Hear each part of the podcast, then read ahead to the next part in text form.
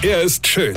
Er ist blond. Und er ist der erfolgreichste Comedian aus Rheinland-Pfalz. Ich werd der Pierpasmus. Exklusiv bei RPA1. Sven Hieronymus ist Rocker vom Hocker. Das ist ja auch so eine Glaubensfrage. Butter oder Margarine? Butter oder Margarine? Ich meine, was ist das für Frage? Das ist ja so ähnlich wie Weltmeister oder lieber Dritter, ja? Also Butter ist ja quasi der Weltmeister unter den Brotaufstriche, ja?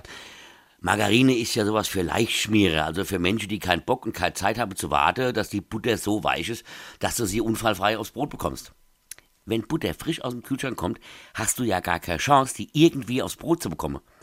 Erstmal musst du ein Stück abschneiden, da, denn streichfähig ist sie ja nicht. Dann kannst du davon ausgehen, dass sie dir auf dem Weg zu deinem Brot oder Brötchen dreimal vom Messer rutscht. Erst direkt auf den Tisch, dann auf die Wurstblatt und am Schluss liegt sie noch im Kaffee.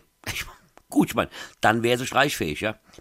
Solltest du es aber, was völlig unrealistisch ist, aber nur mal angenommen, du schaffst es irgendwie mit Hilfe von Klebstopp, Schaufel und Gott die Butter irgendwie unfallfrei aufs Brötchen zu bekommen oder eben wie beschrieben den kompletten Frühstückstisch damit einzusauen, ja, dann versuch doch mal, die auf dem Brot oder Brötchen zu verteilen du versuchst mit dem Messer irgendwie dieses knochenharte Stück so zu verreiben, dass dann alles bedeckt ist, ja, aber stellst schnell fest, dass das Einzige, was passiert, dass du ein riesen Loch im Brot hast, weil sich die steinharte Butter komplett durchgefressen hat.